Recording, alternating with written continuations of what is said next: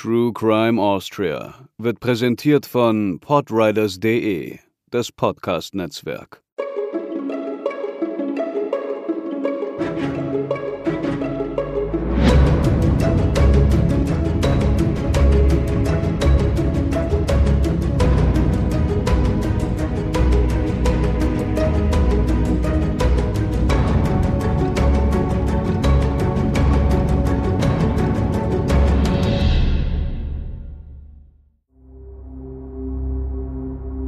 Der Ortschaft Herzogberg zwischen Lorenzen und Kindberg war ein Mann daheim namens Paul.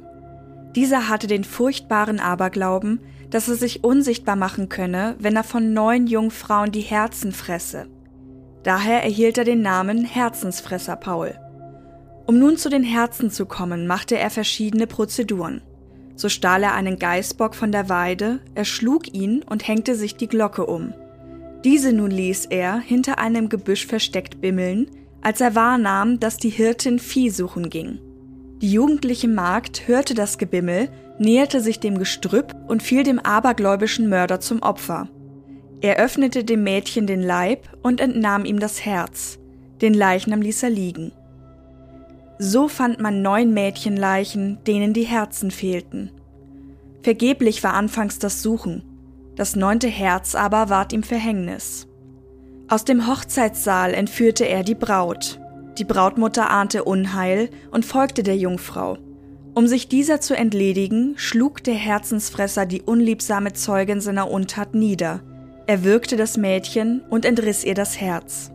Als die Brautmutter wieder aus ihrer Ohnmacht erwachte, sah sie die Leiche der Braut neben ihr liegen und lief sofort hinab zur Gendarmerie, wohl zum Gerichtsdiener, um ihr Erlebnis zu berichten. Als die Gendarmen zum Haus des Missetäters kamen, leugnete er jede Schuld, aber zwei Koffer in seinem Schlafzimmer überwiesen ihn. Während in dem einen nichts war, barg der andere die Herzen der neun ermordeten Mädchen, nachdem man das Schloss erbrochen hatte. Nun wurde Paul verurteilt und justifiziert. Dreierlei Versionen gehen über seine Hinrichtung. Laut der einen wurde er einfach enthauptet. Die zweite berichtet, er sei an zwei niedergebogene Bäume angeseilt und von diesen zerrissen worden. Die dritte erzählt, er wurde verurteilt, dass man aus seiner Haut Riemen schneide, von der Spitze der linken Hand bis zum rechten Fuß und von der rechten Hand zum linken Fuß und ihn dann am Schirmitzbühl aufhängen. Jedoch sei er zur Anschmiedung an die Matten im Grazer Schlossberg begnadigt worden. Wo er die Brautmutter niederschlug, setzte diese in der Folgezeit ein gemauertes Bildstöckel, das schon ziemlich schadhaft in jüngster Zeit renoviert wurde.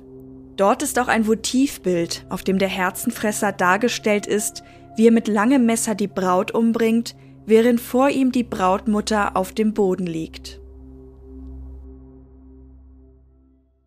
Aus Der Kindberger Herzelfresser, eine Mürztaler Schauergeschichte im Wandel der Zeit von Franz Jäger. Hallo und herzlich willkommen zur 17. Episode von True Crime Austria. Hier ist Hubertus und die Geschichte, die ihr gerade gehört habt, die hat Katharina vorgelesen. Hallo Katharina. Hi. Was für eine schaurige Geschichte.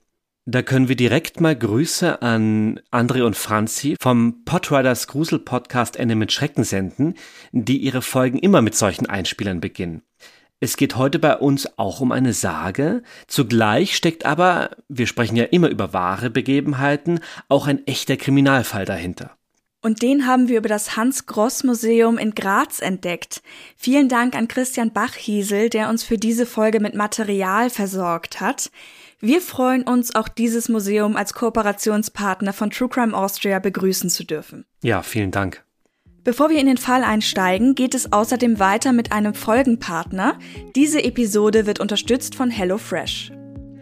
Bei HelloFresh könnt ihr euch wöchentliche Kochboxen abonnieren, die euch zu einem ausgewählten Zeitpunkt nach Hause direkt geliefert werden. Enthalten sind bis auf Alltägliches wie Salz und Öl alle Zutaten, die ihr zum Kochen braucht und vor allem, das ist der Witz daran, in der Menge, wie ihr es bestellt habt. Das heißt, ihr kennt das bestimmt auch. Bei uns war das mit ein, ein Punkt, warum wir das vor Zeiten mal ausprobiert haben. Dass man beim Einkaufen, keine Ahnung, was man möchte, Frühlingszwiebel haben für zwei Personen und kann sich entscheiden zwischen einer Wagenladung für eine ganze Familie oder gleich einer Wochenration, vice versa, irgendwas in der Richtung. Sprich, man bekommt so selten, gerade bei Gemüse oder Obst, Portionen, wie man es eben zum Kochen braucht, in einer vernünftigen Menge und HelloFresh holt das super ab. Für eure Boxen wählt ihr einfach drei bis fünf Gerichte aus. Auch komplett vegetarische Boxen sind möglich. Und wenn ihr mal nicht da seid oder euch die Auswahl nicht zusagt, dann kann man das auch ganz einfach pausieren. Also es ist jetzt kein Jahresabo, das man abschließt und dann komme was wolle, diese Boxen bei sich vor der Tür hat und die verderben, wenn ihr nicht da seid, sondern man kann da ganz flexibel reagieren. Das könnte euch nun natürlich jede und jeder erzählen. Uns freut die heutige Unterstützung aber insofern, dass wir HelloFresh selbst seit etwas über einem Jahr nutzen und unabhängig davon ist jetzt diese Kooperation entstanden.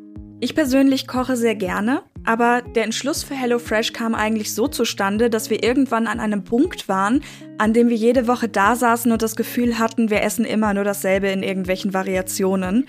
Vor allem, als wir dann beide komplett ins Homeoffice gewechselt sind und überhaupt die Möglichkeit hatten, jeden Tag frisch zu kochen. Und da flatterte uns eine Testbox ins Haus, die ich einfach mal probieren wollte, weil ich HelloFresh vor Jahren schon mal bei meiner Tante kennengelernt hatte. Die hört übrigens auch unseren Podcast, also liebe Grüße an der Stelle. Ja, liebe Grüße. Wir haben uns dann einfach rangetastet und alles probiert, worauf und wie wir Lust hatten. Mal sind es mehr Gerichte, mal weniger und manchmal pausieren wir auch einfach. Und was mir besonders gefällt, ist, dass jedes Rezept eine so detaillierte Beschreibung hat, dass Hubertus und ich uns die Zubereitung teilen können. Da schaue ich einfach mal auffordernd auf die andere Seite des Tisches. Ich weiß überhaupt nicht, wovon du sprichst.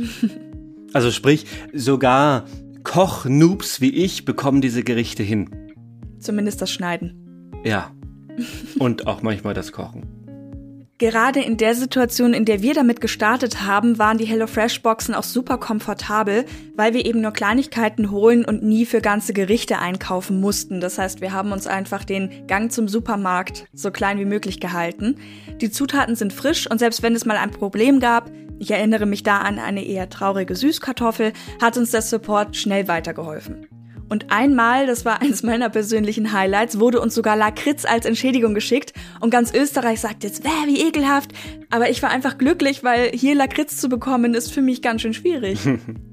Damit ihr auch mit einem Schmankerl hier herausgeht, geben wir euch einen Rabattcode mit auf den Weg. TrueCrime75, alles groß geschrieben in einem Wort. Damit könnt ihr exklusiv vom 5. bis zum 11. Juli 75 Euro Rabatt für euren Start bei HelloFresh bekommen. Die verteilen sich so, dass ihr 40 Euro bei der ersten, 25 Euro bei der zweiten und 15 Euro bei der dritten Box spart. Danach würde dann das normale Abo-Modell beginnen, das ihr in eurem Konto jederzeit anpassen könnt. Wenn ihr nach dem 11. Juli diese Episode hört, müsst ihr aber nicht traurig sein, denn ab dann gibt es mit dem Code TrueCrime 55 Euro für euch. Wir legen euch direkt Links zu beiden Angeboten mit Angabe des Zeitraumes in die Show Notes, dann könnt ihr ganz bequem draufklicken. Und damit genug von der Werbung kommen wir zurück zu unserer Sage, beziehungsweise der Geschichte dahinter. Es gibt sie immer mal wieder in leicht abgewandelten Variationen, den Kern bildet aber stets ein Mann, der als Jäger oder Köhler oder Wilderer in den Wäldern umherstreift, jungen Mädchen auflauert und ihnen aus Aberglauben das Herz herausreißt, um dieses dann zu verspeisen. Sein Ziel soll es sein, dadurch unsichtbar zu werden. Tatsächlich gab es in Österreich im 18. Jahrhundert so einen Serientäter. Fünf Frauen und ein kleines Mädchen wurden von einem Knecht aus Kindberg ermordet. Damit ist die Content Note zugleich auch gesetzt. Bitte Achtung, es geht um Gewalt an diesen Menschen und wir streifen, wie ihr nun schon gehört habt, auch das Thema Kannibalismus. Die Geschichte hat sich mit der Zeit verändert. Wir sprechen daher heute nicht nur über den realen Fall, sondern auch darüber, wie er angenommen und abgewandelt wurde. Außerdem, und das freut Hubertus sehr, können wir eine Brücke zu unserer Folge 2 zur Geschichte der Todesstrafe in Österreich schlagen. Wir blicken heute nämlich zurück in eine Zeit, in der diesbezüglich einiges im Umbruch war.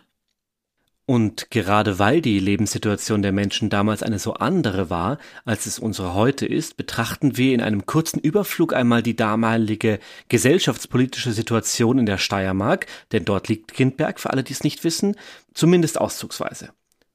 Im Jahr 1683 fand die zweite Wiener Türkenbelagerung statt. Aus Wien und Niederösterreich gelangten damals viele Flüchtlinge in die Steiermark, die vom Schrecken der Invasoren berichteten. Die erfolgreiche Verteidigung von Wien und der Sieg in der Schlacht am Kahlenberg beendeten die sogenannte Türkengefahr für Österreich. Es gab zwar in den nächsten Jahrzehnten noch mehrere Schlachten mit den Türken, in denen auch steirische Soldaten kämpften, sie waren aber nicht mehr als angegriffene Bürger oder Bauern betroffen. Allerdings verwüsteten bis 1711 Aufständische aus Ungarn die Oststeiermark, die sogenannten Krutzen. Daher kommt übrigens auch der Ausruf Kruzi-Türken als Kofferwort aus Krutzen und Türken. All diese kriegerischen Auseinandersetzungen brannten sich ins kollektive Gedächtnis der Menschen ein. Im Jahr 1740 übernahm Maria Theresia als Kaiserin ein schwieriges Erbe. Österreich war von Feinden umgeben, die Staatskassen leer, eben aus den Türkenkriegen geleert und das Heer vernachlässigt. Ihr Anspruch als Herrscherin wurde von anderen europäischen Machthabern in Frage gestellt. Es kam zum österreichischen Erbfolgekrieg. Erbfolge deswegen, weil diese Machthaber Maria Theresias Erbe als Frau nicht anerkennen wollten. Direkt wurde die Steiermark davon nicht betroffen, aber Rekrutenaushebungen und vermehrte Steuerlasten bedrückten den Landstrich. Die Menschen in der Steiermark lebten damals überwiegend in einfachen ländlichen Verhältnissen. Graz als Hauptstadt der Region war für die meisten die größte Stadt, die sie in ihrem Leben zu Gesicht bekamen. Wien als Residenzstadt war weit, weit weg. Für die Menschen waren die Hauptmänner und Gerichte der jeweiligen Katastergemeinden, wie sie von Maria Theresia eingeführt wurden, die höchsten Instanzen. Und natürlich über all dem die Kirche. Wir steigen nun ein in den Fall des Herzfressers von Kindberg. Und wir beginnen mit den paar Infos, die es zu seinem Leben gibt. Der Mann, der später einmal Herzfresser oder paradoxerweise verniedlicht Herzelfresser genannt werden sollte, hieß Paul Reininger und wurde 1753 oder 1754 geboren. Vermutlich war er der uneheliche Sohn eines Hirten und einer Dienstmagd und stammte aus eher schlechten Verhältnissen, also im Grunde der Schicht, die Hubertus gerade schon einmal umrissen hat. Oder am unteren Ende dieser Schicht. Von diesen schlechten Verhältnissen berichtete er zumindest später selbst in Verhören. Als er drei war, nahm ihn ein Taufpate zu sich und er wurde dort fünf Jahre im Kreise von Dienstboten erzogen. Zur Schule ging er allerdings nicht. Sein Arbeitsleben begann er daraufhin als Hirte. Er muss dann so acht Jahre alt gewesen sein. Mit 13 Jahren ging er als Knecht zu einem Bauern. Es schien ihm schwer zu fallen, an einem Ort zu bleiben, ob nun menschlich oder örtlich bedingt, bis 1786 soll er 16 unterschiedliche Dienststellen gehabt haben. Er selbst war es, der wohl nach seiner Verhaftung von früheren Morden berichtete. Ihr erfahrt die Geschichte von uns nun chronologisch. Paul Reiningers Laufbahn als Mörder begann am frohen Leichnamstag 1779. Nach der Prozession zechte er in einem Wirtshaus und traf dort die Magd Constantia P., Sie kannten sich bereits und mancherorts hieß es, sie hätte ihm an diesem Tag eine eifersüchtige Szene gemacht. Andere Versionen meinen zu wissen, dass sie ihm Vorhaltungen machte, weil er so spät heimging. Jedenfalls verschlug es sie gemeinsam in ein Waldstück, wo sie sich offensichtlich versöhnten, denn sie verbrachten dort gemeinsame romantische Zeit. Doch nach diesem Stelldichein zückte Reiniger ein Messer und versetzte der Frau einen Stich in den Hals, der sie sofort tötete. Er sagte später, er habe vorsätzlich gehandelt, da er fürchtete, sie könnte schwanger sein und würde ihn als Vater angeben. Die Leiche zog er zu einem Zaun und bedeckte sie mit Ästen. Damit kam er davon. Niemand konnte ihn als Schuldigen mit der Tat in Verbindung bringen und Verdachtsmomente sind auch nicht belegt. Die nächste Tat ereignete sich 1782. An einem Sonntag in der Faschingszeit hatte Reininger sein ganzes Geld vertrunken und verspielt. Als er darüber nachdachte, wie er den Geldbeutel wieder füllen könnte, fiel ihm eine alte Dame ein, von der er dachte, dass sie Geld hatte. Sie wird teils als Näherin, teils als Badstubenweib bezeichnet. Er suchte sie auf, brach in ihr Haus ein und erdrosselte sie in ihrem Bett. Als Beute nahm er nicht einmal einen Gulden mit. Um es einzuordnen, knapp vor der Jahrhundertwende bekam man für einen Gulden zehn Kilo Brot oder zwei Kilo Rindfleisch beispielsweise. Nach dem heutigen Geldwert wäre ein Gulden laut einer Quelle etwa 10 Euro. Noch im selben Jahr, etwa zur selben Zeit wie das Verbrechen um Constantia P. zur Fronleichnamszeit, sah er nach einem weiteren durchzechten Tag die siebenjährige Hirtin Elisabeth Leitner und ihre Herde. Dabei war auch ein Bock, aus dem wollte er sich Lederhosen fertigen. Er sprach also das Mädchen an und erzählte, er hätte den besagten Bock von ihrem Dienstherrn gekauft. Sie gab ihm brav das Tier. Doch als er nicht weit entfernt Anstalten machte, den Bock zu töten, lief sie zu ihm, weil ihr die Geschichte nun doch komisch vorkam. Also entschied Reininger, die Zeugin zu beseitigen. Wie schon bei Constantia stach er auch Elisabeth in den Hals und tötete sie sofort.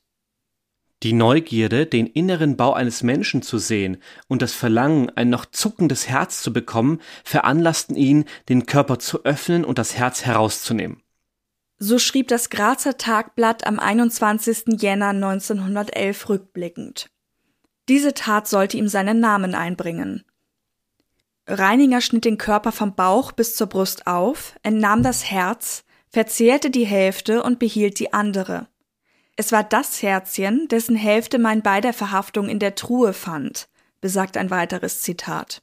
Dazu aber später mehr. Nach der Tat soll er so eine Reue und Furcht empfunden haben, dass er am ganzen Körper zitterte und kaum weitergehen konnte. Vielleicht hatte ihn folgende Geschichte eines Bauernknechtes beeinflusst. Diese besagte, dass derjenige, der die Herzen von dreien Menschen verzehre, Glück im Spiel und im Kegelscheiben habe, verschiedene Blendwerke und sich unsichtbar machen könne, wenn man an solchen Tagen, an denen man spielen wolle, nüchtern etwas davon genösse. Dieser Mord ereignete sich schon in der Nähe des heutigen Herzensfresserweges auf dem Kindberger Herzogberg. Den Leichnam des Mädchens und den gehäuteten Bock warf Reininger in die Höhle einer Steinwand. Erst drei Wochen später fand man den Leichnam. Die Tat schob man schnell den damals verrufenen Zigeunern in die Schuhe, heute würde man sprachlich korrekt Sinti und Roma sagen, die ja ohnehin Kinder rauben und zaubern sollten, das waren eben Gerüchte, die damals umhergingen. Das ist natürlich höchst diskriminierend. Aber typisch fremdenfeindlich. Alles, was man nicht kennt, ist gleich böse und denen, die man nicht kennt, die vielleicht Bräuche haben, die man nicht versteht oder auch nicht verstehen will, denen schiebt man alles Schlimme in die Schuhe, was irgendwo in der Umgebung passiert ist. So wurde es dann auch im Totenbuch vermerkt, Zitat, Elisabeth Leitner, sieben Jahre alt, Herzogberg, begraben den 22. Juni 1782, Azinganis Ocasia. Wir haben das übersetzt mit von den Zigeunern bei Gelegenheit, was eben auf ihren Tod hindeutet. Wobei man sagen muss, dass zumindest in dem Zitat, wir wissen jetzt nicht, ob das auf das Wort Zinganis, was eben die Zigeuner wären, bezogen ist oder vielleicht auch auf eine schluderige Handschrift, man weiß es ja nicht. Es ist auf jeden Fall ein Fragezeichen dahinter, weil man vielleicht entweder nicht sicher war, ob das nun die Täter und Täterinnen waren, oder vielleicht auch total banal, dass man das Wort nicht entziffern konnte. Hm.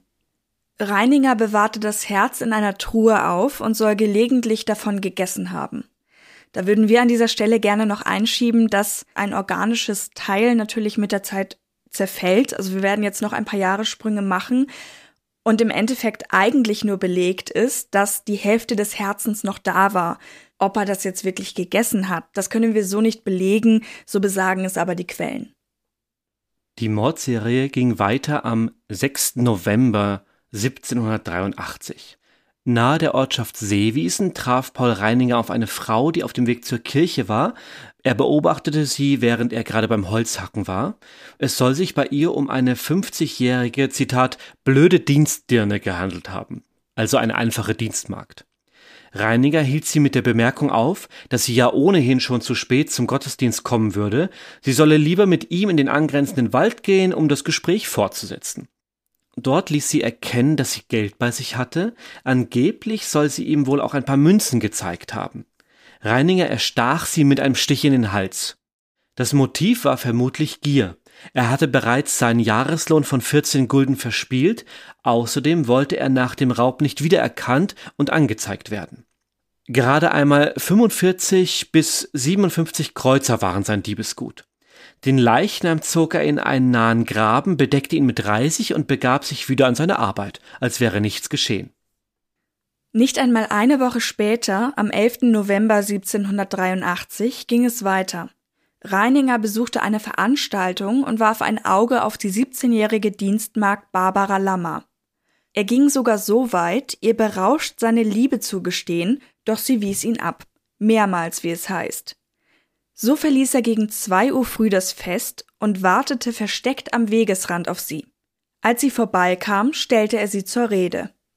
Er gab ihr nun seinen Verdruss über ihre Sprödigkeit zu erkennen, worauf sie sich wieder vertrugen und gemeinsam des Weges gingen.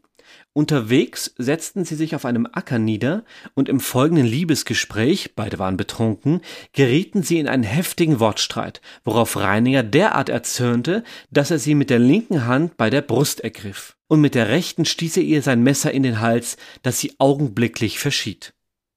Hier gibt es noch weitere Versionen, die von einem sofortigen Streitgespräch bis zu einem Stelldichein reichen. Das Ende bleibt aber dasselbe, er erstach sie. Den Körper zog er zu einem Zaun, wusch das Blut von seinen Händen und ging seines Weges. Mittlerweile war es allerdings so spät, beziehungsweise so früh, dass sein Dienstherr schon bei der Arbeit war. Reininger trieb sich daraufhin tagelang herum, bis ein anderer Bauer bei seinem Herrn ein gutes Wort für ihn einlegte. Während dieser Flucht soll er noch einmal zur Leiche zurückgekehrt sein, um zu sehen, ob er noch etwas in ihren Sachen finden würde. Er warf den Körper in einen Graben und bedeckte ihn mit Ästen und Blättern. Die gänzlich verweste Leiche wurde etwa ein halbes Jahr später gefunden. Sie wurde am 25. April 1784 begraben. Knapp zwei Jahre war Ruhe, bis Reininger am 15. Jänner 1786 die nächste Tat beging. Zumindest die nächste, die er zugab, muss man sagen. Er trank wieder, verspielte seine Habe und war an diesem Tag so betrunken, dass er sich am Heimweg hinlegte, um seinen Rausch auszuschlafen. Wohlgemerkt, da war es noch helllichter Tag, wohl gegen zwei Uhr nachmittags, vor allem aber kalt, es war ja Jänner. Immerhin, zwischendurch will er nach eigener Aussage beim Gottesdienst gewesen sein. Sehr löblich. Ja, sehr löblich. Es weckte ihn gegen Abend Magdalena Angerer, die sich sorgte, weil er in der Kälte lag. Auch sie war eine Dienstmagd und gerade am Heimweg. Reininger ging mit ihr und bemerkte dabei, dass sie eine runde Schachtel trug, in der normalerweise ein Brautkranz transportiert würde. Tatsächlich wollte Magdalena bald heiraten. Ihr Bräutigam war Bauer und sie hatte an diesem Tag die Sakramente empfangen. Ihre Familie sah sie zuletzt, als sie danach zu ihnen in ein Gasthaus kam. Dann irgendwann die Schachtel nahm und ging. Als es immer dunkler wurde und die beiden an eine von der Straße abseits gelegene Viehweide kamen, zog Reininger Magdalena in einen Wald, wo man sie nicht sehen konnte, überwältigte die Frau und stieß ihr sein Messer in den Hals. Er hoffte, in der Schachtel Geld zu finden, einen Gulden und 45 Kreuze soll er dabei erbeutet haben. Paul Reininger entkleidete die Tote, dann schnitt er sein Opfer auf, entnahm neben dem Herz auch weitere Eingeweide, trennte den Kopf ab, die rechte Hand und den linken Fuß und zertrat danach noch die Rippen der Toten. Auch sie bedeckte er dann mit Reisig. Dieses zweite Herz aß er jedoch nicht. Vor dem Genuss des Herzens empfand Reiniger Ekel, weil es ganz blutig war. Er warf es daher weg. Kleidung und Brautkranz nahm er mit und legte sie in die Truhe in seiner Schlafkammer im Ort. Am 2. Februar 1786 fanden zwei Bauern die zugerichtete Leiche. Rabengeschrei hatte sie herbeigelockt. Sie erkannten, als sie mehrere Körperteile und ein paar Habseligkeiten gefunden hatten, die verschwundene Braut. Man besah sich die Lage also näher. Der Kopf war in der Gegend des Halswirbelbeines abgeschnitten, der Körper von dem Schlüsselbeine bis an den Schmerbauch, Unterleib würde man wohl heute sagen, aufgeschnitten, die rechte Hand und der linke Fuß abgeschnitten, der rechte Fuß über die Kniescheibe angeschnitten, dann an der rechten Seite sechs Rippen abgestoßen und abgebrochen. Die Eingeweide waren nicht mehr zu finden. Das Opfer wurde am 7. Februar 1786 beerdigt. Man nahm an, ein Räuber hätte sie getötet, was ja nicht ganz falsch war. So wurde es im Totenbuch vermerkt. Alatrone Ocasia. Dieses Mal hatte Reininger weniger Glück. Zwar gab es einen Verdächtigen, den Sohn von Magdalenas Bräutigam, der mit der Ehe nicht einverstanden war, doch der konnte ein Alibi vorweisen. Reininger hingegen war in der Nähe des Tatortes betrunken schlafend gesehen worden und sein Ruf eilte ihm voraus. Auch am Tag der Tat hatte er sich im Gasthaus betrunken. Nachdem der Knecht Josef W. immer wieder beteuerte, das müsse der Täter sein, zeigten Johann H. und Laurenz G., zwei Bauern, Reiniger beim Landgericht an.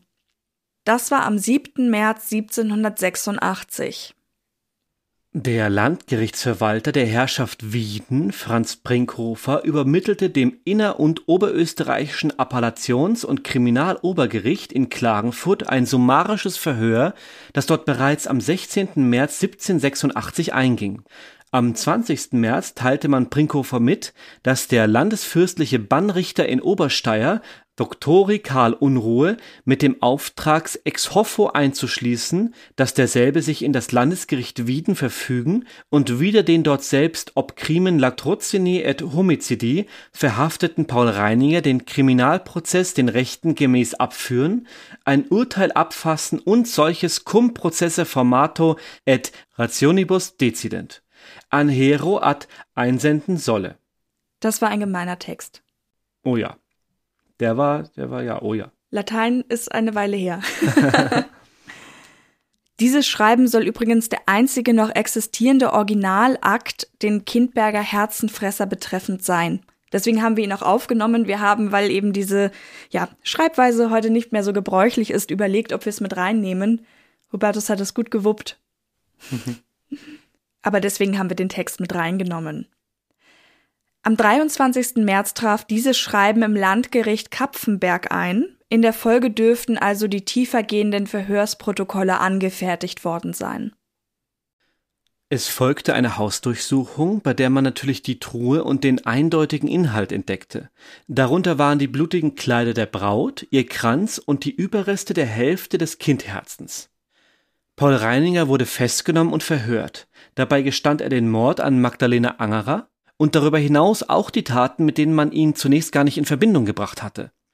Nach seinem Motiv gefragt gab er an, ihn hätten Bosheit und ein übernatürlicher Wunsch getrieben, an warmen Körpern herumzumetzgern. Außerdem hätte er die Erzählung eines Bauernknechts gehört, nach der er die Herzen von drei Menschen verzehren müsse, um Glück im Spiel zu bekommen und sich unsichtbar machen zu können. Den genauen Wortlaut haben wir euch ja auch schon vorgelesen. Man ließ auch einen Arzt kommen, der am 14. April seinen Geisteszustand begutachten sollte. Der erklärte ihn für körperlich gesund und nicht geisteskrank. Genauer sei er bei ziemlich guter Vernunft. Ein Abschrieb der Gutachten liest sich so. Ich bezeuge, dass ich den bei dem Landgericht Wieden wegen Verbrechen befängnisten Paul Reininger gehörig visitiert und befunden, dass selber 32 oder 33 Jahre alt, langen und vollkommenen Angesichts, weißgrauer Augen mit einem falschen Blicke, schwarzer Haaren und Barts, gesetzten Gang und gerader Stellung, ohne Leibeszeichen und äußerlichen Gebrechen, fünf Schuh, drei Zoll langen, muskulösen, fetten braunen Körpers, starker Gliedmaßen und Kräften, gesund, ohne innerlichen Gebrechen, derzeit dem Anscheine nach furchtsamen Gemüts, ziemlich guter Vernunft, kullerisch, glaube, das soll eigentlich cholerisch heißen, sanguinischen Temperaments zur Wollust und Fröhlichkeit geneigt sei. Der Täter gestand und am 24. April 1786 folgte das Urteil.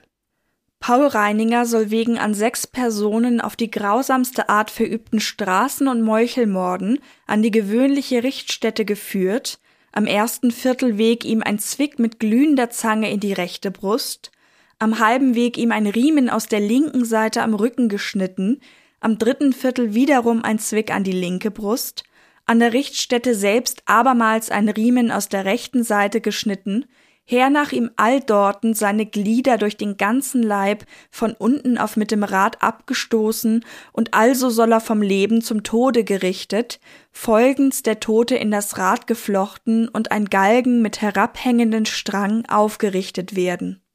So zitiert es das Grazer Tagblatt. Nun befinden wir uns zum Ende des 18. Jahrhunderts an einer Wende, was die Durchführung von Todesstrafe und Folter angeht. Das war ja auch Gegenstand unserer zweiten Folge, die wir erwähnt hatten. Kurz gesagt führte Kaiser Joseph II., Sohn und Thronerbe Maria Theresias, 1787 das sogenannte Josephinische Strafgesetz ein.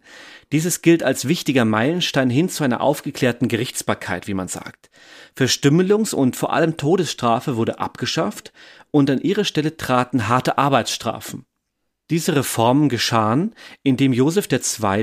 1781 bis 1783 zwei Verordnungen erließ, die besagten, dass diese ausgesprochenen Todesurteile erst an ihn zu senden waren, bevor sie bekannt gemacht wurden. Dies war zu dieser Zeit nicht öffentlich kommuniziert, ein Geheimerlass. So wurde zwischen 1781 und 1787 nur ein einziges Todesurteil vollstreckt. Am 2. April 1787 wurde die Todesstrafe dann im Zuge des Josephinischen Strafgesetzes ganz aufgehoben. Österreich war damit in ganz Europa nach der Toskana erst der zweite Staat ohne Todesstrafe. Dort wurde sie ein Jahr zuvor abgeschafft durch Josefs Bruder, den späteren Kaiser Leopold II. Auch für den Herzensfresser griff das schon. Am 16. Juni 1786 wandelte Joseph II. das Urteil um und begnadigte den Verurteilten, mehr oder minder, wie wir gleich hören werden. Durch die Reform wurden ab 1783 sogenannte Kriminalkerker für Schwerverbrecher auf dem Schlossberg in Graz eingerichtet, in der alten Festung. Dorthin kam auch Paul Reininger. Lebenslange Freiheitsstrafen waren damals eine besondere Ausnahme, mehr noch als heute. 1783 zählte man sieben lebenslängliche Insassen, 1748 gab es nur einen einzigen, einen Falschmünzer.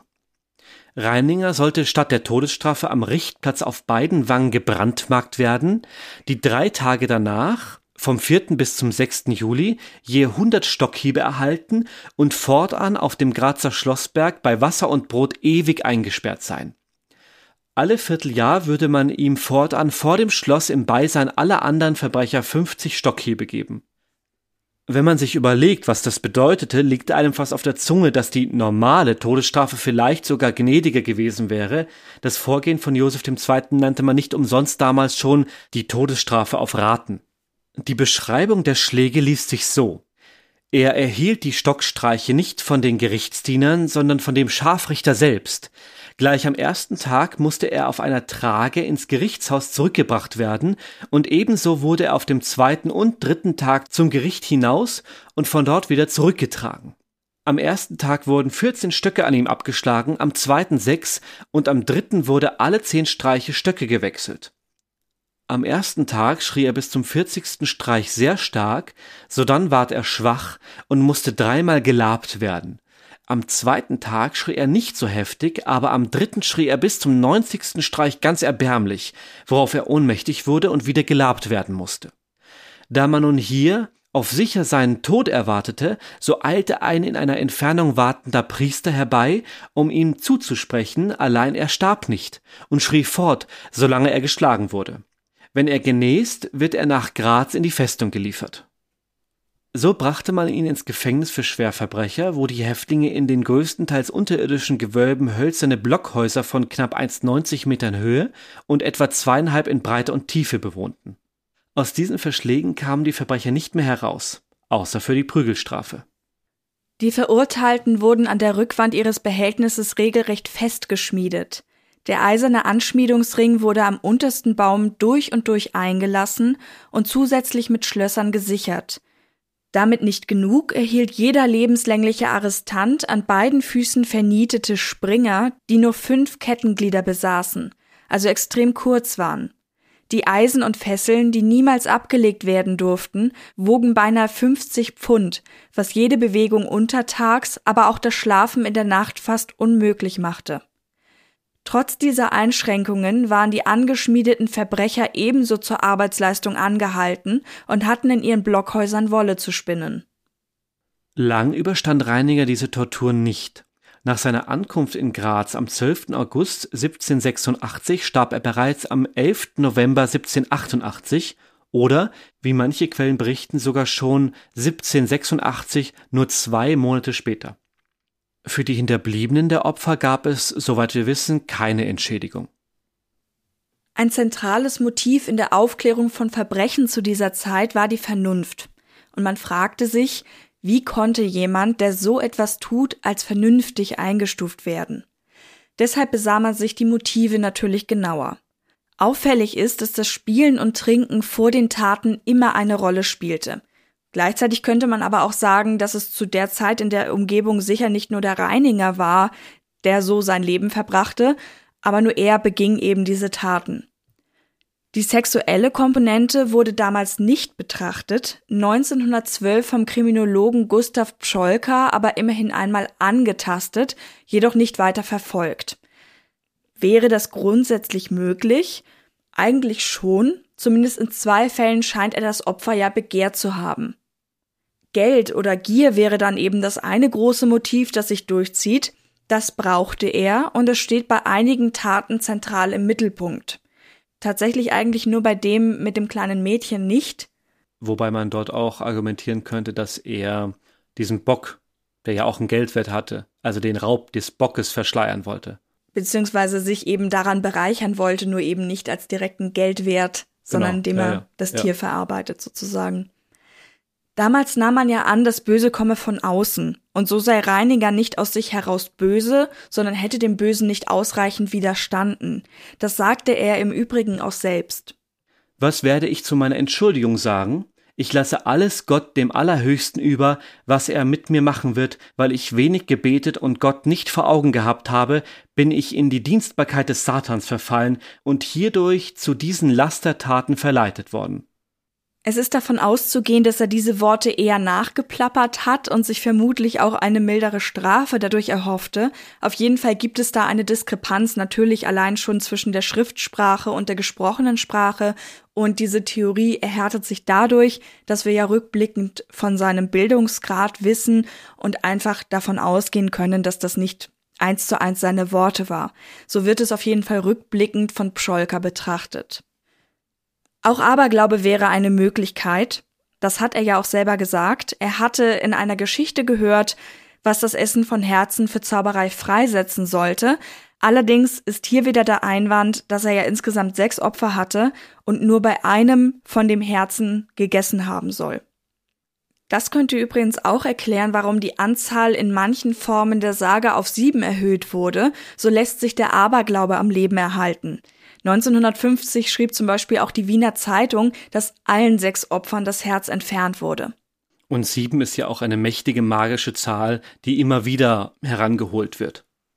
Immerhin galt das Herz ja auch lange als das Organ, in dem sich das Wesen jeder Person zeigt. Das nennt sich Kardiozentrismus. Der Verzehr, unter anderem auch von Blut, das kennt ihr sicher aus Vampirlegenden beispielsweise, wird generell als stärkend verstanden. Angeblich, jedoch nicht in allen Versionen der Geschichte, glaubte Reiniger auch bis zuletzt und unter seinen Strafen noch, er könnte einmal unsichtbar werden. Es ist aber sehr wahrscheinlich, dass das eher zur Abrundung der Legende gedacht ist. Das Motiv des Herzensessens kommt natürlich nicht nur in diesem Fall vor. In manchen Versionen reißen Werwölfe lediglich das Herz ihres Opfers heraus. Hexen, denken wir an Hänsel und Gretel, essen kleine Kinder und verzehren damit menschliche Körperteile und so weiter und so weiter. Sieht man das Herz als den Sitz der Kraft und der Seele, macht man sich damit das Gegenüber und dessen Kraft zu eigen. Entsprechend sind die Berichte vom Herzzauber primär mit den verschiedensten Tierherzen sehr zahlreich. Beim eigentlichen Zauber ist aber das Menschenherz sehr wirksam, am besten ein Kinderherz, das begehrteste aber das eines ungeborenen Kindes.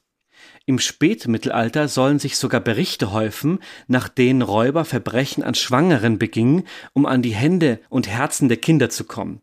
Zum Beispiel, um dadurch sogenannte Diebeskerzen zu machen, die entweder alle schläfrig, unbeweglich oder einen selbst unsichtbar machen sollten. Vor über 100 Jahren, im Jahr 1903, fand dieser Wahn sogar Eingang in Wörterbücher. Im Wörterbuch des steirischen Wortschatzes war angeführt, dass das Herz eines ungeborenen Kindes vor allem Dieben nützlich sei. Nach dem österreichischen Wortschatz, der um 1900 zusammengestellt wurde, ist ein Herzenfresser ein Mensch, der Menschenherzen in abergläubischem Wahne ist.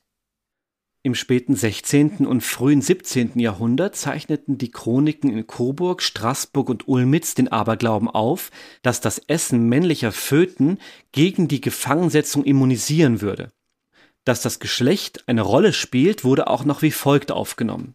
Für Räuber und Diebe galten früher als ein Schutzmittel die Herzen ungeborener Kinder, diese wurden roh, wie sie dem Leibe der Mutter und dem Körper des Kindes entrissen waren, in so viele Stücke geschnitten, als Teilnehmer waren und deren eins von jedem genossen.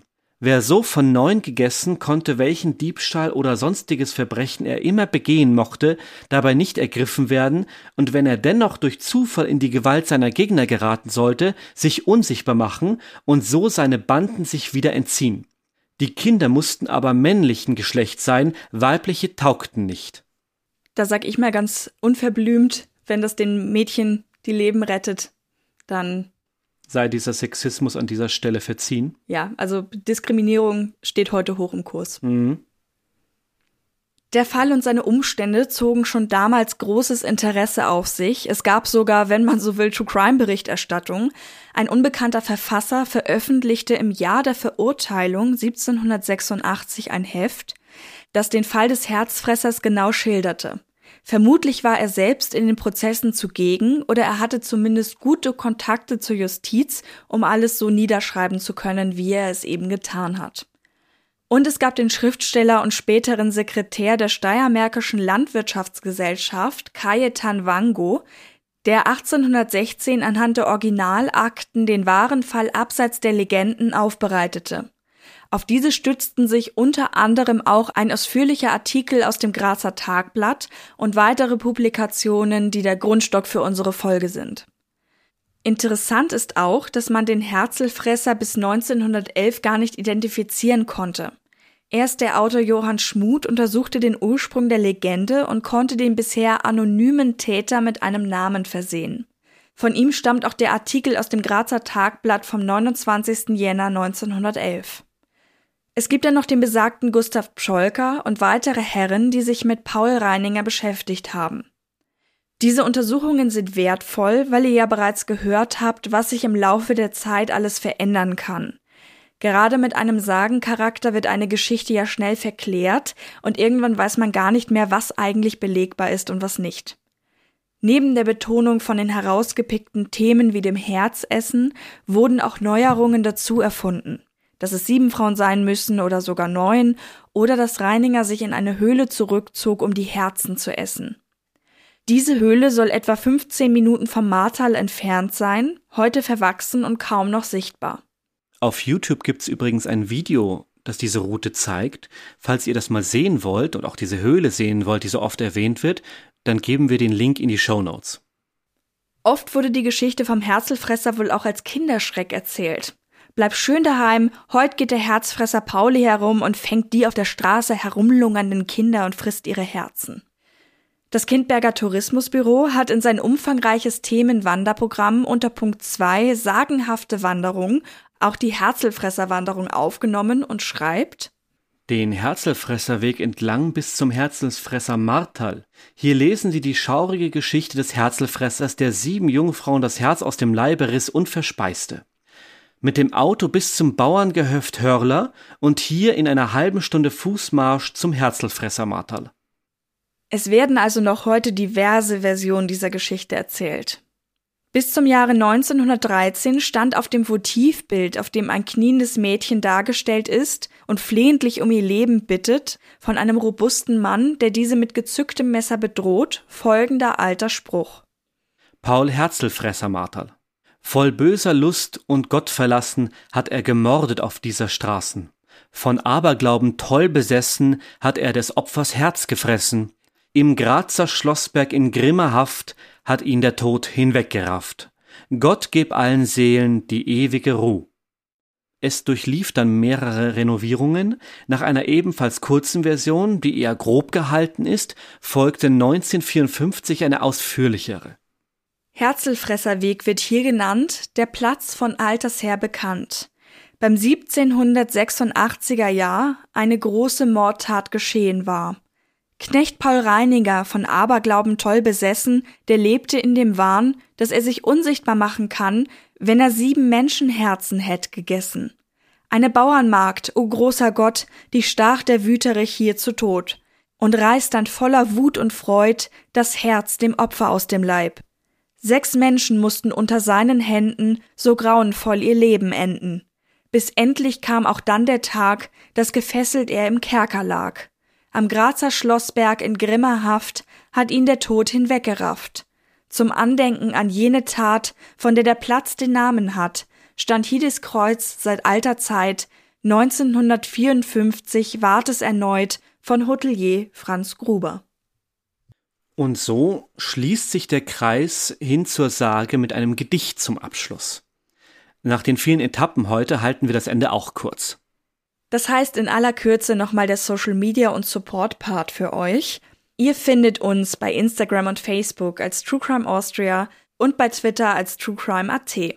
Außerdem gibt es natürlich unsere Mailadresse hinweise at truecrimeaustria.at. Wenn ihr uns unterstützen möchtet, dann geht es wie gewohnt über Patreon und Steady. Ein Abo könnt ihr dalassen über den Link in unseren Show Notes oder wenn ihr auf unsere Website geht, www.truecrimeaustria.at, dann könnt ihr da in der Seitenleiste auch die Direktlinks finden. Außerdem sind auch Direktspenden über PayPal möglich. Den Link findet ihr ebenfalls in den Show Notes.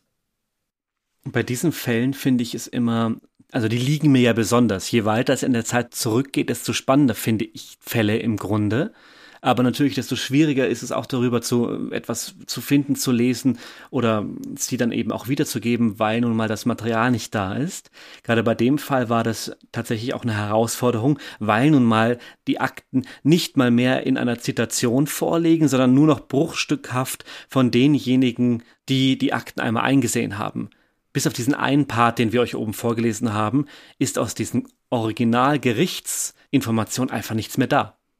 Also wirklich wertvoll, dass sich jemand damit so auseinandergesetzt hat und das wieder zusammengefügt hat, was eben teilweise sonst gar nicht mehr da wäre.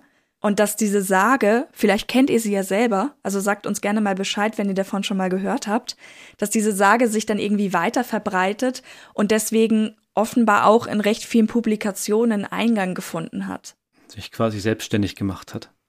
Wäre natürlich so spannend, noch mehr über das Umfeld der, der Opfer und auch des Täters zu erfahren, wie sie wirklich gelebt haben, wie sie wirklich aufgewachsen sind. Ich habe bei der Recherche einen Fall gelesen, da habe ich versucht herauszufinden, wie das jetzt mit der Haft aussieht auf dem Schlossberg. Wann wurde überhaupt diese, diese Kriminalkerker, wie wurden die da eingerichtet und so? Und wo wurden die Menschen davor untergebracht? Und da wurde auch ein Fall zitiert von einem Bettler, der inhaftiert wurde und den hat man dann gefragt, das war damals ja auch schon üblich, äh, seine Personalien, wie heißen Sie, wo kommen Sie her, geboren, wohnhaft. Und der, der hat gesagt, er weiß es nicht. Er wurde sein Leben lang nur mit Knecht oder äh, du Lump oder du Bettler sonst wie eingeredet. Er hat keinen Namen. Er ist in der Gosse aufgewachsen, war immer schon Bettler, hat keine Ahnung, wann er geboren ist, wer seine Eltern sind, ob er aus, aus der Steiermark kommt oder sonst woher oder was er, welche, welche Religion er angehört. Er meinte dann, ja, katholisch, glaube ich. Also das einfach nur, fand ich so ein, so ein spannendes Schicksal von Menschen, die auftauchen und dann in der Zeit wieder verschwinden, weil es einfach keinerlei Zeugnisse von ihnen gibt und die so entwurzelt sind.